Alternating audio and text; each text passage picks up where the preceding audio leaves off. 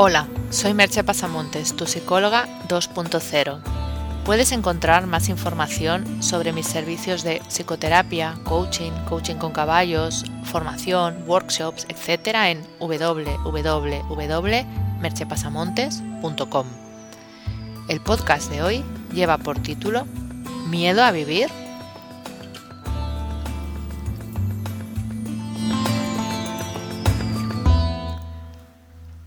Una de las cosas que más tristeza me produce son las personas que teniendo ocasión de hacerlo no viven. Personas que no viven plenamente por miedo a vivir, que se dedican a sobrevivir sin moverse de la foto, anclados en su zona de confort, pero no por ello confortablemente instalados, solo conformados, que no es lo mismo que cómodos, aunque este inicio parezca un juego de palabras, pero son unos matices que creo que vale la pena tener en cuenta. Porque no es lo mismo estar cómodo que estar conformado, resignado. La vida no siempre es fácil, y el cambio tampoco lo es. El cambio muchas veces duele. Salir ahí afuera y atreverse a hacer algo distinto a lo que estamos habituados a hacer es un riesgo. No sabemos qué va a suceder. No sabemos si el resultado será satisfactorio o no. Ante esa incertidumbre, algunas personas se convencen, aunque no sea cierto, de que están bien como están. De que más vale malo conocido que bueno por conocer. Fuerzan su mente a evitar la disonancia cognitiva y se acaban creyendo que están ante la mejor opción, que su vida no puede ser de otra manera, que cualquier otra opción sería peor. Aunque en realidad no lo han probado, no pueden saberlo. Solo se han convencido de ello para no tenerse que mover del sitio. No estoy diciendo con esto que haya que cambiar a la fuerza, a toda costa, que haya que adentrarse en terrenos resbaladizos por obligación. Nada de eso. Hacer cosas diferentes es obviamente opcional. Lo que no me parece opcional es no mirar de verdad a tu vida, no mirarte a ti mismo y preguntarte si eso es lo que realmente quieres que sea tu vida. No pararse a examinar minuciosamente tu día a día, lo que haces, lo que piensas y sobre todo cómo te sientes y tras ese examen determinar si estás en realidad viviendo, si te levantas cada día con ilusión, si tu corazón se agita de alegría durante el día o se emociona ante algo, si abrazas a tu pareja sintiendo de verdad amor por ella, si miras a tus hijos y se te llena el alma, si trabajas con la sensación de estar aportando algo valioso a los demás, si a veces estás alegre sin saber por qué, o triste sin motivo, si te sientes realmente vivo.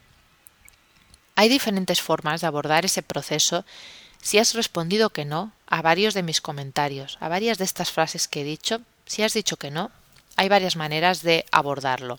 Veamos algunas. Una es pedir ayuda.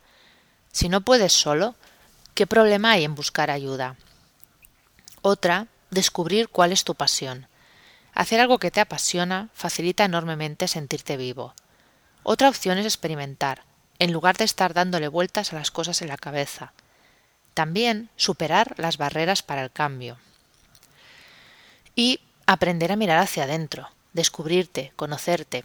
Son herramientas que te ayudan a realizar cambios. Podría seguir dando opciones, pero creo que no es necesario. Lo realmente importante es detectar ese estancamiento y querer hacer algo al respecto. El cómo lo vas a buscar si de verdad te interesa y sobre todo soltar el miedo a vivir, pues no podemos vivir permanentemente con miedo. Te voy a leer un breve cuento de Eduardo Galeano que dice así. El miedo global. Los que trabajan tienen miedo de perder el trabajo, y los que no trabajan tienen miedo de no encontrar nunca trabajo. Quien no tiene miedo al hambre tiene miedo a la comida.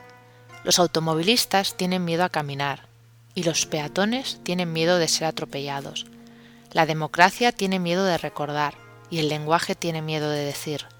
Los civiles tienen miedo a los militares. Los militares tienen miedo a la falta de armas. Las armas tienen miedo a la falta de guerra. Es el tiempo del miedo. Miedo de la mujer a la violencia del hombre y miedo del hombre a la mujer sin miedo.